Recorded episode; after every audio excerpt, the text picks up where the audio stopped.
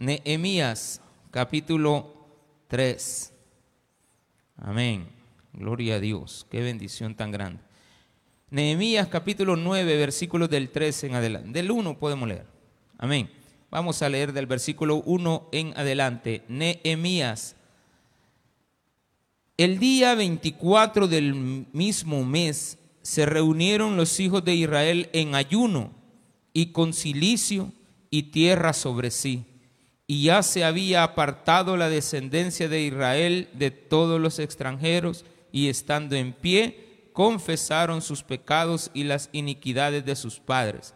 Y puestos en pie en su lugar, leyeron el libro de la ley de Jehová, su Dios, la cuarta parte del día, y la cuarta parte confesaron sus pecados y adoraron a Jehová su Dios.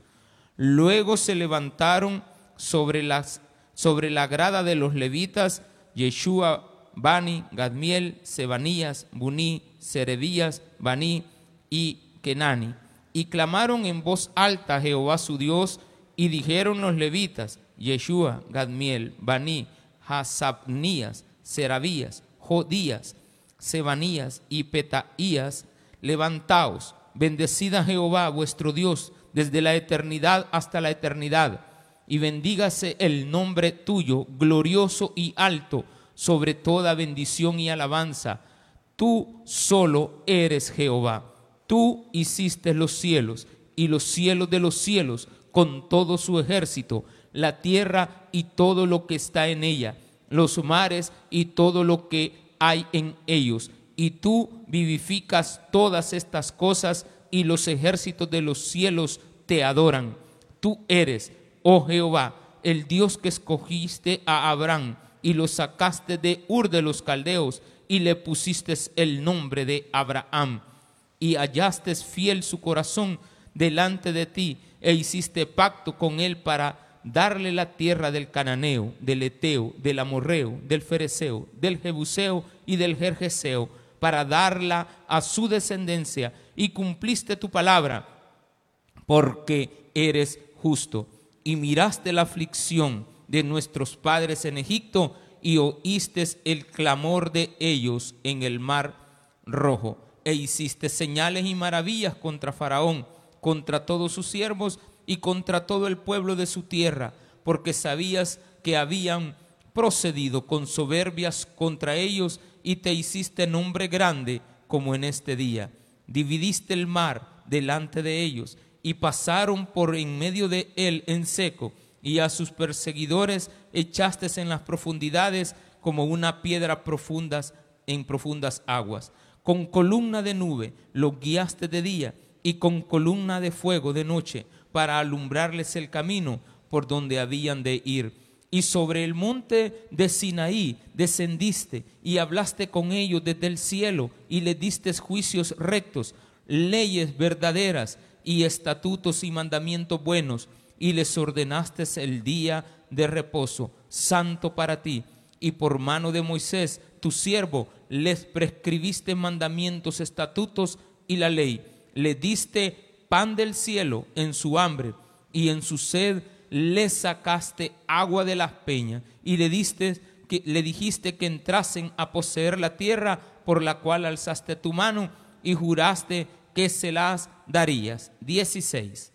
Mas ellos y nuestros padres fueron soberbios y endurecieron su cerviz y no escucharon tus mandamientos, no quisieron oír ni se acordaron de tus maravillas que habías hecho con ellos. Antes endurecieron su cerviz y en su rebelión pensaron poner caudillo para volverse a su servidumbre. Pero tú eres Dios que perdonas, clemente y piadoso, tardo para la ira y grande en misericordia, porque no los abandonaste. Oremos al Señor. Padre, gracias te damos porque nos has enseñado por medio de tu palabra lo grande y maravilloso que tú eres, pero sobre todas las cosas, tu grande amor y misericordia, a pesar de la rebeldía del pueblo. En el nombre de Jesús, amén y amén. Gloria a Dios. Qué bendición tan grande. Más adelantito terminamos todo el capítulo porque hay tres partes más que se nos señalan de las grandes cosas y maravillas que Dios ha hecho para mostrarnos que Él es misericordioso y que nosotros somos su pueblo, un pueblo lastimosamente rebelde. No cambia, mi hermano. La gente no cambia, sigue siendo igual. Le perdonan, se le olvida y vuelve a hacer lo mismo. Nos perdonan y ahí está otra vez el marido en la casa y la señora le sigue perdonando. Él la termina engañando y vuelve otra vez. Lo mismo pasa eh, también con los hombres, con los hijos. Eh, pasa también en la iglesia. Hay rebeldía en la iglesia. Hay rebeldía también en el ser humano en general. Pero aquí estamos hablando de los hijos de Él, a quienes Él llamó. Y por eso Abraham llegó. Abraham no fue a buscar a Dios, Dios lo buscó a él y después Abraham se dio cuenta realmente que era bueno obedecer al Señor. Entonces por eso es que Dios nos escoge. Él al escogernos nos muestra sus maravillas, empieza a poner en nosotros el deseo de esperar algo en el futuro y en eso que se le llama fe, nosotros recibimos de parte del Señor su misericordia. Nos llama, nos trae, nos enseña, nos bendice, pero nos volvemos a equivocar. Y volvemos a hacer lo mismo de el pasado.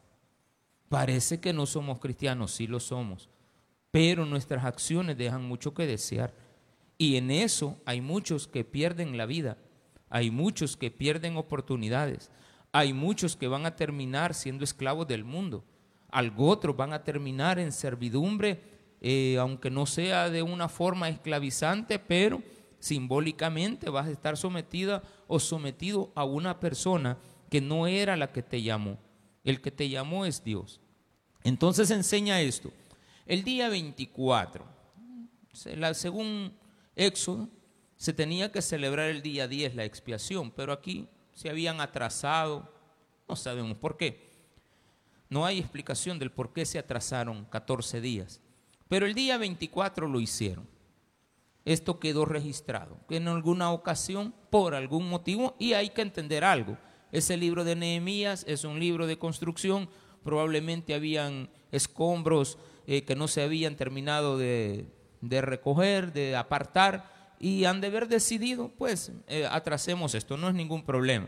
A veces usted se preocupa porque una fecha va a llegar y sí, evidentemente hay cosas que no pueden ser postergadas y hay que hacerlas, pero hay cosas que en un momento determinado nosotros podemos eh, moverlas de fecha. En este caso, bueno, no importa, pero el 24 lo hicieron, pero qué bueno que lo hicieron.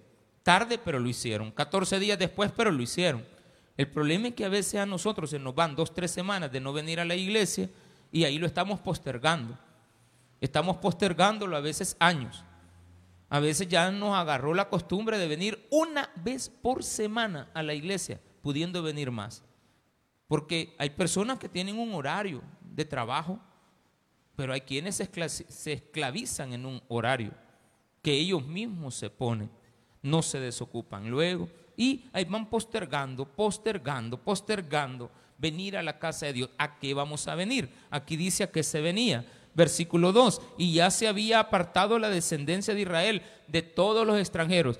Habían sido obedientes, leyeron la ley, según lo que vimos las semanas anteriores, la semana anterior, habían leído la ley y en la ley se pusieron a llorar, a leer la ley y a escucharla, se pusieron a llorar de darse cuenta que habían estado cometiendo el error grave de estar unidos a un yugo desigual. Si habían entonces, habían entendido entonces que tenían que separarse de esa de ese pecado, de esa maldad, de cosas que a Dios no le agradan y hoy 24, en el día 24 vienen a la iglesia, vienen a la casa de Dios, ahora 22, vienen a la casa de Dios y estando aquí, se ponen en pie, le dan gracias a Él, se han apartado del mal y están aquí agradeciéndole a Dios. Y dice, confesaron sus pecados y la cuarta parte del día, es decir, tres horas del día, porque estaba dividido en doce, tres horas pasaron leyendo la Biblia.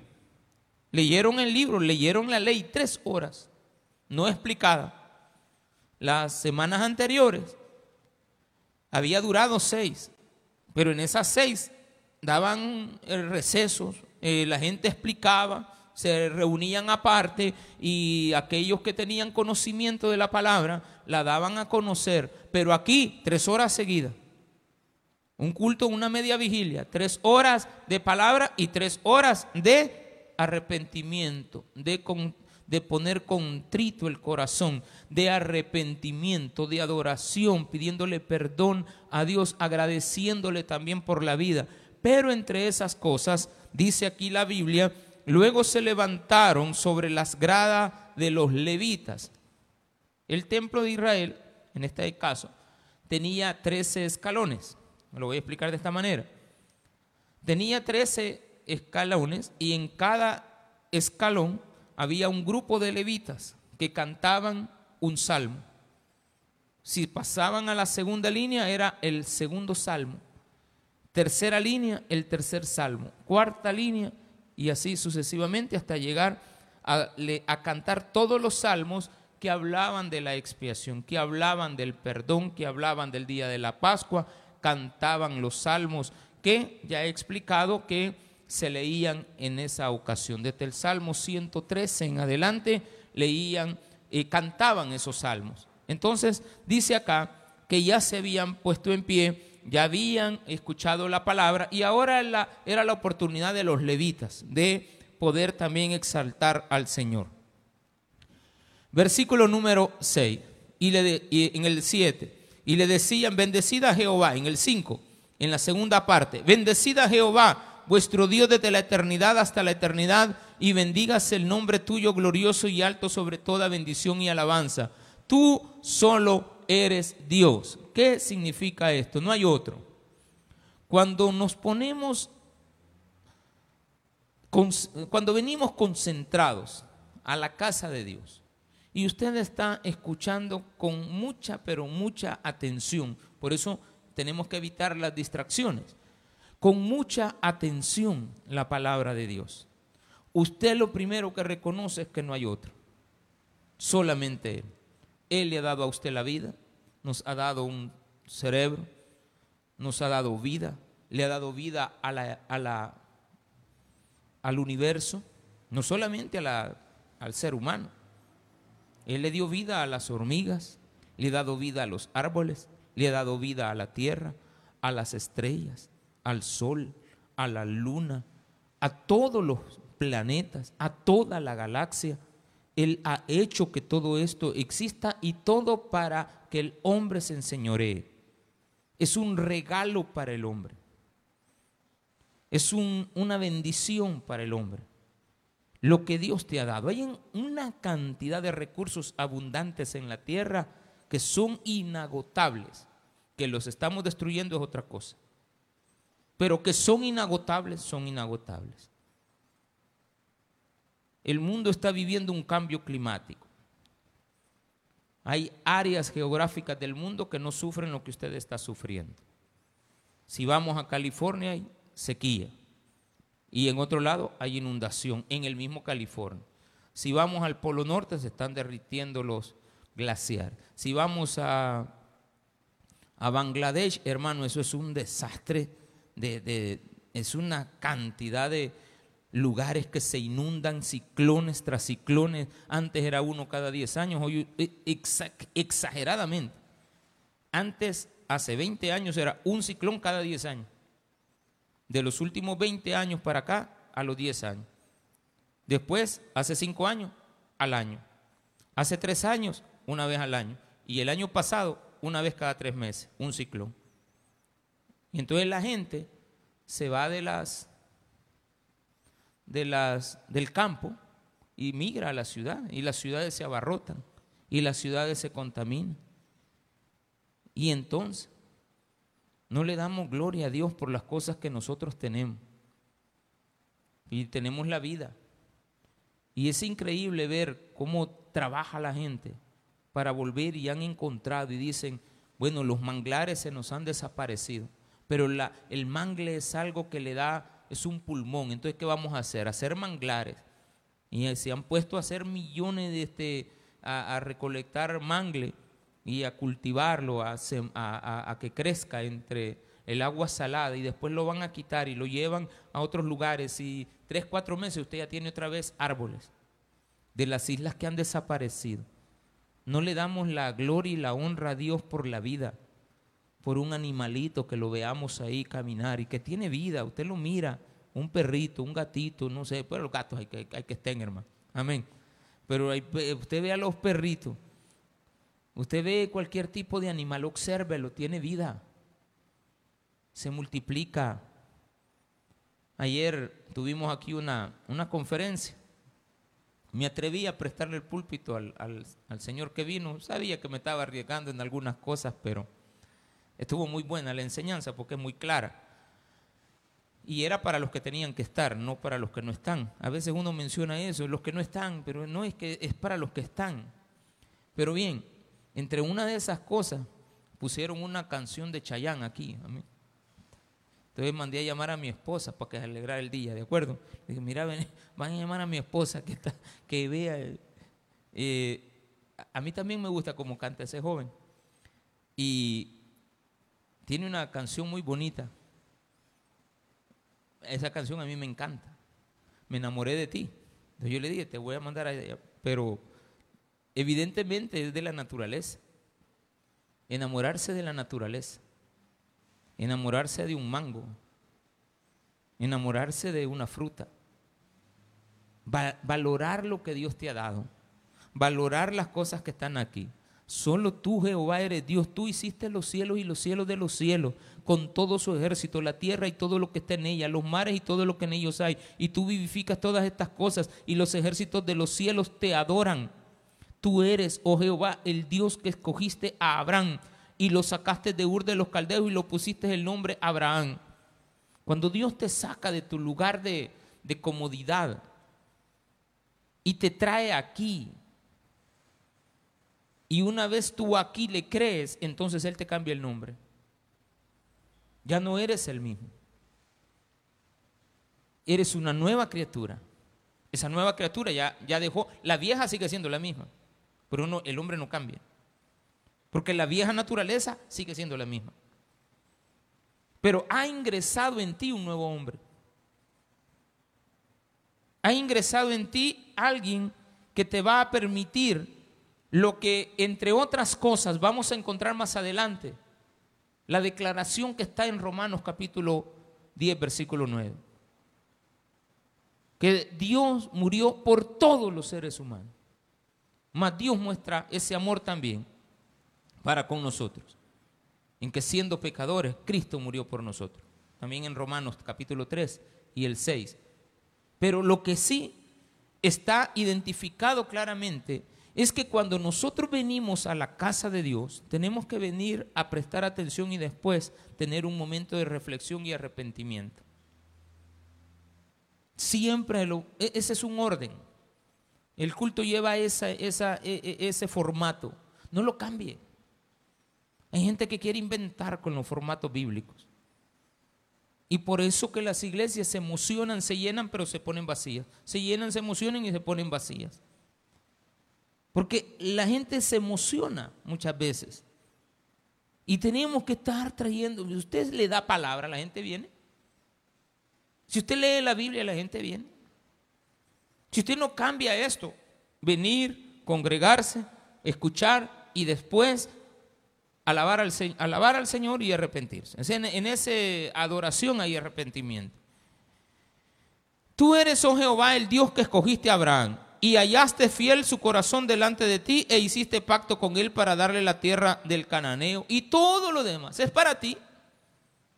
Es para que Dios te demuestre, mira, esta es mi tierra, pero la maldad la ha ocupado, pero yo, si te, he llamado a ti, lo voy a quitar a ellos y te pongo a ti. No está diciendo que usted va a irle a quitar al rico, que usted le va a ir a quitar las tierras.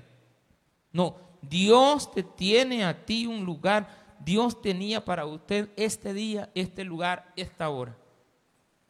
Ese asiento donde usted está es suyo ahora. De usted depende volverlo a dejar vacío mañana y no venir. El otro domingo y no estar. De usted depende.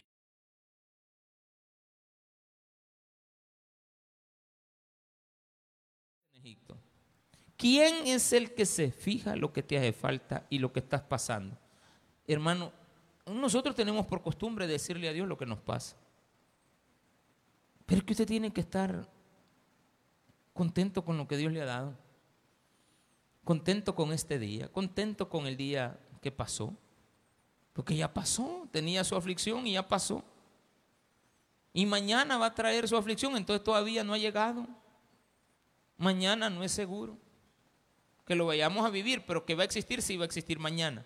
Mañana va a existir. Pero que nosotros estemos ahí, quién sabe. Entonces, trate la manera de cada mañana, cada día, venir a ser agradecido con Dios por todas las cosas que nos da. Y dice, hiciste señales y maravillas. ¿Viste o no sus maravillas? Claro, salió el sol, una nube, una protección, nos mandó el agua, vivimos en un clima tropical, qué bueno. Otras personas viven en el Polo Norte, pero ahí se adaptan y le dan gracias a Dios, porque no les llega, porque no cae agua, porque cae nieve. Porque ellos están esperando nieve, no agua. Ya si les llega el agua se afligen, porque se derrite la nieve. Entonces tenemos problemas. Los pingüinos que están allá en el Polo Norte, en el Polo Sur. Ellos están esperando llegar al agua para ir a alimentarse y a los seis meses regresar y eh, buscar a su pareja. Y algunos de ellos tristes porque no va a estar la pareja, no porque se fue con otro. Son fieles esos animalitos. Porque alguna foca, algún león marino se la comió, se lo comió, no importa quién haya ido a buscar la comida. Pero nosotros no aprendemos de eso. No aprendemos de que hay parejas, que hay fidelidad. ¿Cómo vamos a crecer hombre con hombre? Hablaba yo ayer con este señor expositor y hablábamos del tema de, esta situación de, de la LGBTI, no sé cómo es que llaman, se inventan unos nombres.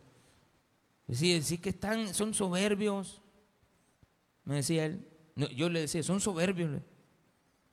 Sí, pero ¿a dónde van a terminar? Cuando sean viejos, no van a tener familia, van a tener a otro hombre ahí todo inclenque igual que ellos. Si la mejor persona para cuidar a un viejo es una mujer, ¿o no? No es otro hombre. Una mujer lo va a saber cuidar. Por eso es que algunos andan buscando muchachas jóvenes, ¿de acuerdo? ¿Para qué? Porque necesitan un cuido y está bien, no hay problema. No sé si no es problema. Casi no es al revés. Casi siempre es, las edades varían desde el hombre a la mujer. Pero es por eso también. Hay una razón. Y eso tiene un precio, definitivamente que sí. Pero eso no quiere decir que está malo. Lo que quiere decir es de que tiene que estar preparado la persona para saber lo que le viene. Le viene una situación, pero entre dos hombres no se puede. No, es que empezó la discusión de que por qué están teniendo tanto poder y me dice, me, me, aflige, que tengan poder, que están, no le digo, no se preocupe, el mal no va a triunfar sobre el bien. Y no es que eso sea maldad, no. Es que están equivocados. Y al estar equivocados no van a prevalecer. Porque son soberbios, porque tienen demasiada abundancia y porque ahorita tienen tiempo para eso. Pero cuando estén viejos, no. Porque cuando estén viejos, los hijos que han adoptado, que ellos dicen que ellos tienen derecho a tener un niño, pero no le han preguntado al niño si tiene derecho a tener dos papás que no puede ser papada. Porque el niño lo va a ver. Dos barbudos besándose. No, no la hace usted. ¿Verdad que no, no, no cabe? Pero la gente es así. Tú hiciste las señales, pero el hombre desobedece. ¿Qué hizo? Dios dividir el mar delante de ellos y pasaron en medio de él tantas cosas que Dios ha hecho por ti. Muchas veces has tenido trabadas las carretas y Él las destraba. Muchas veces no has tenido provisiones y Él te manda. Dividió el mar para que tú pasaras al otro lado y allá estaba la libertad. No, que esto está bueno. Con columna de nube de nos guiaste de día y con columna de fuego en la noche. ¿Qué más quiere? ¿Cuál es el peligro? ¿Cuál es el miedo? ¿Quién dijo miedo? Y sobre el monte Sinaí descendiste y hablaste con ellos desde el cielo y les diste juicios rectos, las mejores condiciones. No hay mejor ley, mire la ley de Dios no la anda modificando. Nosotros que ahora, no que 50 diputados, que, que muchos, 50 y para mí 14 deberían de haber. 28 va, dos por cada departamento porque no nos estemos peleando. ¿Y cuántos alcaldes? Ahí sí, mire, 14 le pongo yo. Un alcalde por todo San Salvador. Vaya. ¿Cuántos pleitos nos vamos a evitar? Un resto, hermano. Ay, ponte que voy a ir hasta la ciudad a sacar la partida. No, hombre, si ahora en el celular se la sacan, hermano. Usted solamente pone ahí su DUI, paga 3.50 y él le viene. Le imprime. Yo un día de esto me, me pidieron, ¿qué fue lo que saqué? La solvencia de la policía. Allá estaba por cojute. Antes de desayunar me puse, ve, aquí dice que simple, no sé qué decir. Y, y probé, solvencia, costo, 3.70, 3.50, 3.50, no, no, no me recuerdo. Allá lo, al ratito, confirmar, confirmar, pague, pague. Sin ir ni nada. A los tres días, ahí estaba en mi celular. La imprimí, igualita. Chabelía, no, no era Chabel, era real. Y ahí dice, ¿quiere usted las notas de octavo grado? Notas de octavo grado. Ahí están, hermano. ¿Cuál es el problema? ¿Por qué tenerle miedo a un cambio que nos puede beneficiar? yo a mí usted me pregunta 14. Siempre les he dicho, ¿y para qué tanto, alcalde usted? Un 14. No, y que van a quedar sin empleo. ¿Quién dice que van a quedar sin empleo? Si son profesionales, si trabajan, si son puestos que se obtienen y después ya no. Pero van a ser más útiles a la sociedad. A veces los perdemos. Imagínate esta señora que llevaron capturada. Bien estaba ya, a ver qué era antes, no sé. ¿A qué se dedicaba? Nunca la había visto jamás en la vida. Había oído de esa señora. Tenemos entendido que la de aquí de Apopa es una doctora, creo yo. Ha de ser, doctora, de ser doctora, pues. Y qué bueno que corran por un puesto, pero si nos dicen que ya no lo vamos a tener, ya, ya no nos gusta. Los que están sentados en la asamblea hoy que les han dicho que van a ser 50 andan afligidos. Porque ya les gustó, pues.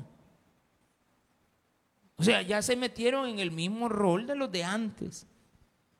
El deseo incontrolable, desmedido del poder. Allá en, en, Zaragoza hay un alcalde buenísimo.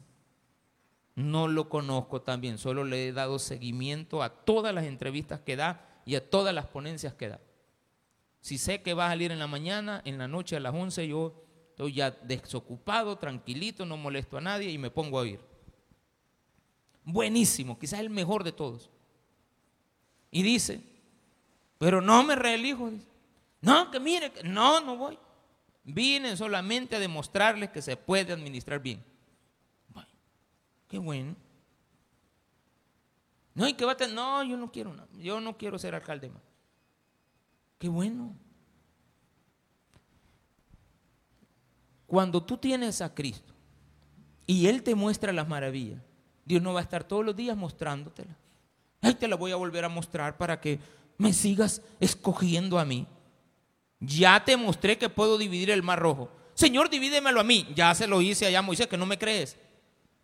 Ay, sí, sí, te creo, pues va. No, es que yo lo quiero ver. Es para mí abrirlo. ¿Cómo que? ¿Y cuántas veces a ti no te ha sacado de lío, hermano?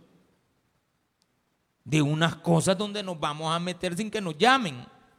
Versículo número 15. Las leyes de Dios son correctas, no se andan cambiando. Le diste pan del cielo en su hambre. Te mató el hambre.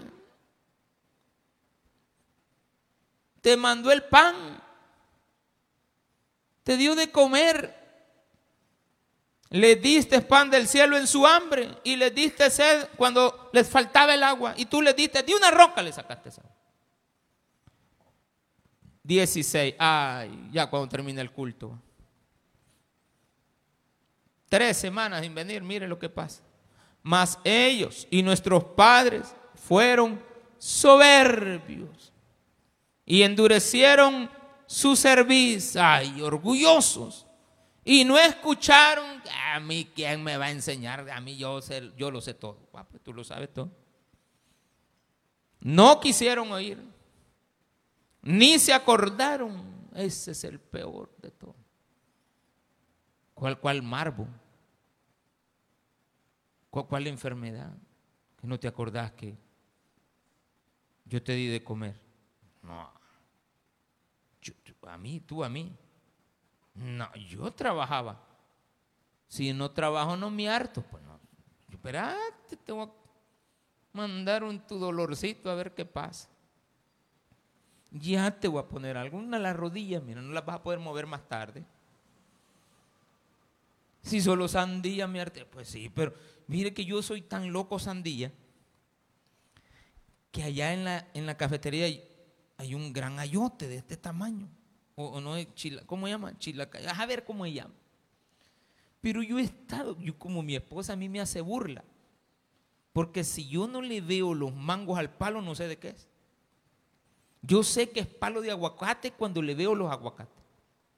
Pero usted no, no tiene nada de flores, yo no, no sé.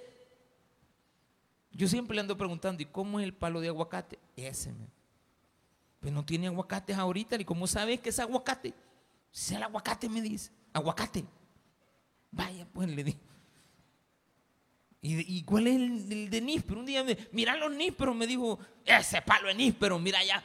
Níspero, yo, me hacía el Ah, sí, sí, pero ahí me como esos ocho palos, va. Bueno, a ver, ¿cuál será? Pero, sí, sí, sí, eh, eh, es grande, va. Cuando él me dijo el más grande, sí, está bien alto. Nada. Usted me puede enseñar lo que quiera, pero yo no, yo no, le, yo no le atino a los palos. No es eso lo que yo sé. Yo de botánica poco. Pasé copiando, mi hermano. Me dijeron que le abriera la panza a un sapo, yo no lo yo, yo no lo puedo voltear a ver al sapo. Cada vez que veo un sapo, yo me acuerdo que nos hicieron, ay Dios mío, hasta, hasta nervios me da. Hasta casi me desmayo ahorita. Mejor me volví a agarrar porque, no, hermano. No, yo, yo no, no traigo para eso. Pero Dios nos da todo lo que necesitamos. No necesitamos más. Él nos provee, Él nos da y nos dice acá. Versículo 17. No quisieron oír de tu maravillas. Antes endurecieron su servicio y rebelión, pensaron poner caudillo para volverse a su servidumbre, pero tú eres Dios que perdonas. ¿Qué hace Dios? Perdonaron. Pues está la sandía ahí. No, no es sandía. Y yo tres días tengo. ¿Y la sandía de quién ¿Y la sandía de quién? ¿Y la sandía? Hasta que ayer me dijo mi esposa, no es sandía. Me... ¿Cómo que no es sandía? Le digo. Hasta todavía la golpeé. Mire, si se descuidan ayer y, nadie hubiera fijado, yo le meto el cuchillo. Después me hubiera dado cuenta. Tontera, qué rara esta sandía. Es más, me la hubiera hartado y hubiera dicho, qué rara estaba la sandía. Y yo no le pego, hermano. Pero Dios, a pesar de mis ignorancias, Él me ama. Así como tú eres, Él te ama. Es que lo, lo más preciado de Dios eres tú, el sermón de la tarde. Lo más preciado eres tú. Dice Dios que de todas las cosas que ha hecho, te hizo a ti como un especial tesoro. Yo creo que quizás por eso se equivocaron en él, porque yo lo mandé de por último como que repetí un, versículo ahí. Sí, ya me acordé, había puesto mal el título. Y lo volví a reenviar, borré uno y mandé otro. Pero lo que sí está claro es que Dios a pesar de lo que soy me ama.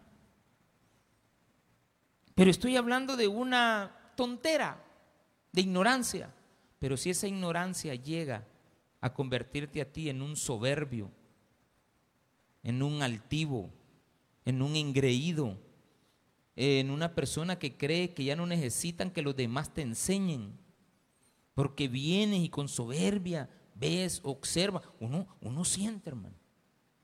Yo no sé si a usted lo han hecho Transforme o lo han hecho Massinger Z, pero hay algunos que yo siento que, que, me tiran rayos láser, hermano. No todos, pero más de algunos. Y digo, y este hermanito, no, después me doy cuenta que, estaba durmiendo. Después me doy cuenta que, era otro problema que tenía, conjuntivitis, tiene los ojos rojos. Versículo número 18. 17 a la mitad, perdón. Pero tú eres Dios que perdonas, clemente y piadoso, tardo para la ira y grande en misericordia, porque no nos abandonaste. Dios no nos deja, a pesar de todo. Claro, entre este versículo y la realidad que pasó es que muchos quedaron en el desierto. La realidad fue que Dios hizo una barrida y algunos quedaron allá. No todos fueron salvos. Además, cuando hicieron para sí becerro de fundición y dijeron, este es tu Dios que te hizo subir de Egipto y cometieron grandes abominaciones, tú con todo, por tus muchas misericordias, no los abandonas. Imagínense que se pusieron a hacer un, un becerro, agarraron el oro que Dios les había dado de allá de Egipto lo agarraron todas las alhajas, los metieron en un molde de fundición y el molde tenía la figura de un becerro. Y todavía le pregunta Dios a, Aarón que qué pasó. Yo solo lo eché ahí salió ese animal. Y ya cuando estaba terminado hasta no estaban puliéndole los cachos. Se habían unos hermanos que habían ido a traer liga 160 y unos trapitos hasta con pasta le dijeron al hermano del cargo, no tiene ahí el hermano Silvia, regáleme un poquito de pasta. No, hermano. Bien bonito le había quedado. Y todavía dicen, este es tu Dios el que te sacó delante de Dios. Y, Dios, yo, le pregunto, es como cuando usted tiene su nana, su mamá, y le dice delante de su mamá a otra persona, ella es como mi madre. Es como que tú le digas a tu madre, él es como mi, mi marido. No la hace como va a sentir. ¿Cómo se va a sentir? No, no es correcto. Respete respete a Dios. Si usted no sabe respetar la figura, por ejemplo, del pastor, si usted no sabe respetar y esperar su debido momento, pues usted va a verse soberbio. Pero sin embargo Dios es misericordioso y nos enseña a nosotros a ser misericordiosos. A ser personas transparentes. Ahora bien, si la persona sigue siendo soberbia, pues no, no, se junte con ellos. Simple sencillamente apartes. No se involucre más. Simplemente véalo. Si ellos le acercan, ok, bueno, está bueno. Ella ya viene de nuevo. Usted anda allá afuera, no quiere nada con Dios y lo sigue, sigue siendo soberbio, pero el día que viene, Dios lo recibe. No, que no lo dejen entrar. Un día de estos tuvimos una discusión con una persona aquí en la iglesia, fuerte, pero bien fuerte, bien fea, horrible. Nunca me la esperé. Yo también no actué bien. Pero dije, bueno, no es él, dije Ya no puede ser él. Él está diciendo cosas que no le salen del corazón. Al ratito me hizo un, me mandó a, hacer una llamada, o sea, me mandó un mensaje con alguien. Ay, ¿Le hablo no le hablo? Le hablé mejor. Eh, sí, está bien, le dije, no hay problema. ¿Qué tal? ¿Cómo está? Mire, rapidito, eso sí. Ya, ya hay, una, ya hay una, una barrera, pero no puede ser enemistad. Jamás. Ahí en otro, no vuelve, no. Nunca, jamás. No se puede ser así. No, no, no puede uno actuar igual. Hay que ser una persona cuerda. Hay que ser una persona correcta. Dice el versículo número 22. Vamos a irnos hasta el 23. 23. Multiplicaste sus hijos como las estrellas del cielo y las llevaste a tierra, la cual había dicho a sus padres que habían de entrar y poseerla. Y los hijos vinieron y poseyeron la tierra y humillaste delante de ellos a los moradores del país, a todos los que estaban. Versículo 25. Y tomaron ciudades fortificadas y tierra fértil y heredaron casas llenas de todo bien, cisternas hechas, viñas y olivares y muchos árboles frutales. Comieron, se saciaron y se deleitaron en tu gran bondad. Segunda etapa. Primero se rebelaron y viene Dios, agarra a tus hijos, los hace crecer, les da las herencias, les da las cosas ya hechas, ya están los olivares, ya está todo hecho, ya ellos vinieron a recolectar todos los frutos de sus padres, aquellos padres que edificaron, creyeron en Dios, pero cuando se rebelaron las cosas quedaron, pero viene Dios, se las da a una nueva generación. Eso es lo que está pasando aquí. Quiero que entienda que usted probablemente sea la segunda generación. No es la primera, la que ya se quedó en el desierto. Dice acá, versículo 26, cuidado, hijos, que han recibido herencia. A mi herencia, sí. La herencia que se te ha dado. La herencia de un padre. No los bienes que recibe de él. Pero te provocaron a ira y se rebelaron contra ti y echaron tu ley y tras sus espaldas y mataron a tus profetas que protestaban contra ellos para convertirlos a ti e hicieron grandes abominaciones. La segunda gran bloque poblacional que tenían que estar de acuerdo en las enseñanzas de Cristo, que las empezaron a aplicar cuando venían, pero de repente se volvieron a la soberbia y ahora ya no están en el desierto. Ahora crearon una nueva, un, nuevo sistema de leyes donde maltrataron a los profetas, maltrataron a los jueces, crearon un sistema de, de reinos. Y al final, ¿dónde terminaron? En manos de los enemigos. Y dice acá, entonces los entregaste en manos de sus enemigos. Fíjese a dónde puede ir la segunda generación. La segunda generación, si no entendieron lo que le pasó a las primeras, no van a ir al desierto donde solamente tenían que esperar la muerte. Aquí han caído en manos de un enemigo. Aquí los van a maltratar. Quedaron en manos de los persas al final de todo el proceso. Terminan los reyes y terminan no allá en Asiria, no, con los persas con los que conquistaron Babilonia. También eran esclavos de ellos. Versículo 27. Entonces los entregaste en manos de los enemigos, los cuales los afligieron, pero en, en el tiempo de su tribulación clamaron a ti. Y tú desde los cielos los oíste. Y según tu gran misericordia, les enviaste libertadores para que los salvasen de mano de sus enemigos. Pero una vez que tenían paz, otra vez. Esta es la tercera generación. Volvían a hacer lo malo delante de ti, por lo cual los abandonaron. Ahí está. Al final no los dejó en el desierto. No los dejó en manos de un enemigo. En manos del enemigo los agarraban, los maltrataban. Ay, perdóname, Señor, no lo vuelvo a hacer. Yo no le vuelvo a hablar mal a, a la mujer. Mira, Señor, si es que es cierto, yo he sido malo si yo no me merezco, a mí me han traído por inocente, pero yo sé que a mi nana yo no la respetaba y cuántas veces él me dijo, hijo, no te juntes con esa gente, pero yo no quise hacer caso. ¿Y dónde están mis amigos? También los han llevado al lado, pero ellos no me quieren colaborar. Ay, hermano. Aquí Dios dice, los abandonaste. En mano de sus enemigos que los dominaron, pero volvían y clamaban otra vez a ti.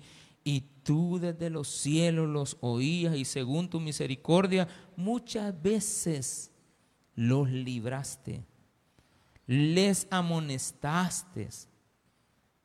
30. Les soportaste por muchos años. 31. Mas por tus muchas misericordias no los consumiste, ni los desamparaste, porque eres clemente y misericordioso Ahora pues, Dios nuestro grande, fuerte, temible, que guardas el pacto y la misericordia, no sea tenido en poco delante de ti todo el sufrimiento que ha alcanzado a nuestros reyes, a nuestros príncipes, a nuestros sacerdotes, a nuestros profetas, a nuestros padres y a todo tu pueblo desde los días de los reyes de Asiria hasta este día. Pero tú eres justo en todo lo que ha venido sobre nosotros, porque rectamente has hecho. Ay, me lo merecías. Señor, es cierto, yo me merecía. Es que yo soy inocente. No, sos inocente. Es que tienen muchos inocentes. Mm. Levante la mano el que se sienta libre de pecado. No.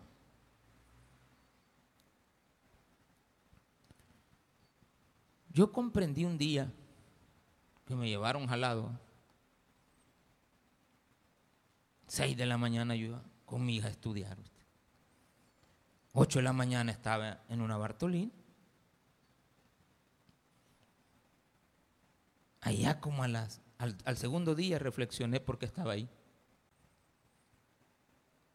Y, y yo pensando día sábado, ya sé por qué estoy aquí. Estoy aquí por rebelde. No, no, no, no, no, no es lo que, lo que me pasó, fue lo que Dios ocupó para que, me, que me metieran en este bote ahorita. Señor, ahí yo reflexioné. Era sábado en la madrugada.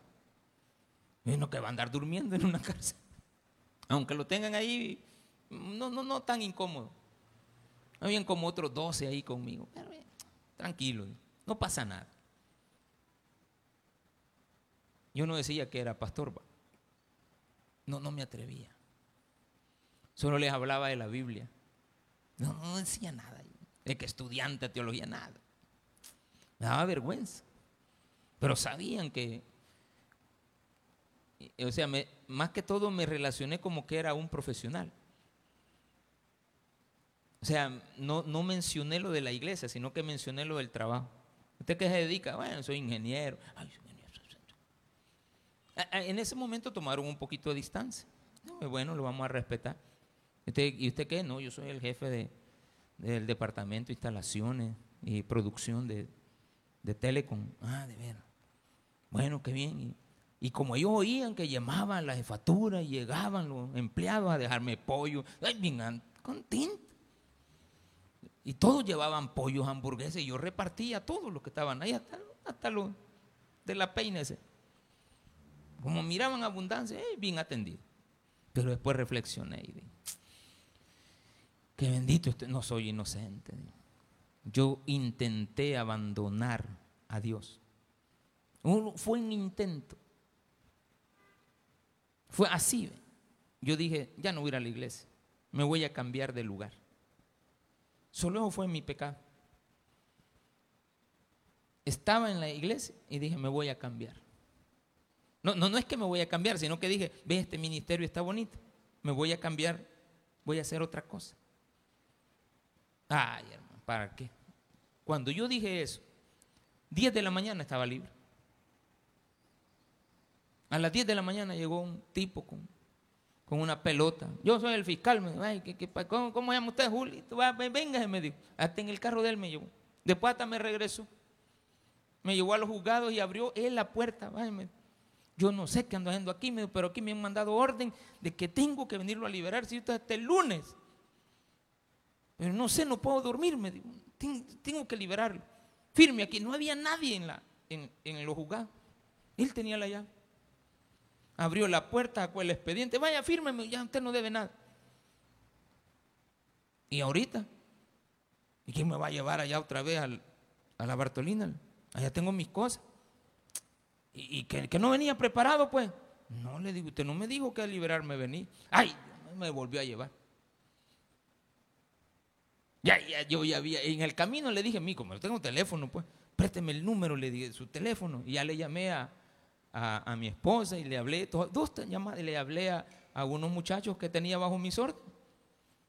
miren, ya, ya, ya libre, les vengan a traer. Me llegaron con el carro y la empresa. Rum, rum, rum, rum, rum, un pica doble cabina y bien, y al nomás subirme, la llave, ingeniero, ¿y para dónde va? Fíjate que yo a las 2 de la tarde tenía que estar en Ciudad Batres en un ministerio de la iglesia. Y tengo que pasar a recoger a, la, a, las 2 ahí, ahí, en, ahí por el este, la terminal del sur. Tengo que ir a traer a Walter, un hermano de aquí de Apopo. Tengo que irlo a traer porque con él vamos a ir a evangelizar. Se me había escapado eso. Dios arregla el problema me libera, abre las puertas. Ay, pero usted cree que toda la vida he sido agradecido después de eso. Hmm. Le he fallado como 500 mil veces más. Y mire dónde me tiene. Mire dónde te tiene a ti. Tiene a tu familia todavía. ¿Usted, ¿Usted cree que eso no es de agradecérselo a Dios? Que Él es misericordioso, tardo para la ira, que me sopapa, a veces me da mis trompones y pescosada y después me quedo pensando, ¿qué le hice? Yo no digo nada. Llamen ahí a, a, las ONGs que andan diciendo que soy inocente. No, hombre, no llamen a nadie. Uno sabe lo que ha hecho. Terminemos con esto. Versículo número 35. Y ellos en su reino y en tu mucho bien, en tu mucho bien que les diste y en la tierra espaciosa y fértil que entregaste delante de ellos no te sirvieron. Ay, la última. Hermanito, sírvale un bedión.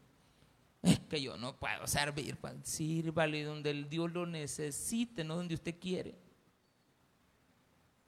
Porque si lo ponemos donde usted quiere, usted ya está buscando su comodidad y en la tierra espaciosa y fértil que entregaste delante de ellos no te sirvieron ni, te, ni se convirtieron de sus malas obras. He aquí que hoy somos siervos.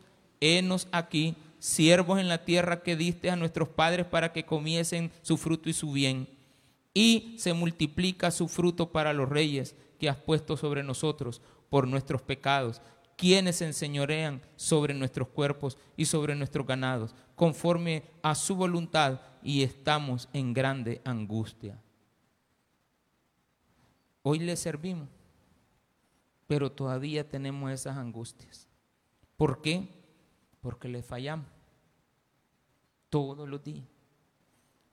No hay Dios tan misericordioso como el que tenemos. Eso es lo más grande que nos ha sucedido. Tardo para irarse, clemente, justo, su ley no cambia. Nunca ha venido Dios a decir, vamos a darle una reforma a la, a la palabra de Dios para qué. Una nueva constituyente, nada, nada. Aparece Jesús, hoy sí, vamos a derogar la ley. Yo he venido a que se cumpla la ley. No, pero es que estos versículos no pegan, ya son del Viejo Testamento. Yo he venido a que se cumpla. Yo soy la ley. Ojalá primero Dios entendamos que estamos en angustia, pero es porque no hemos sido obedientes. El día que nosotros nos sentemos aquí tres horas y luego de tres horas, tres horas más, arrepentiéndonos de todas nuestras faltas, no le vuelva a fallar.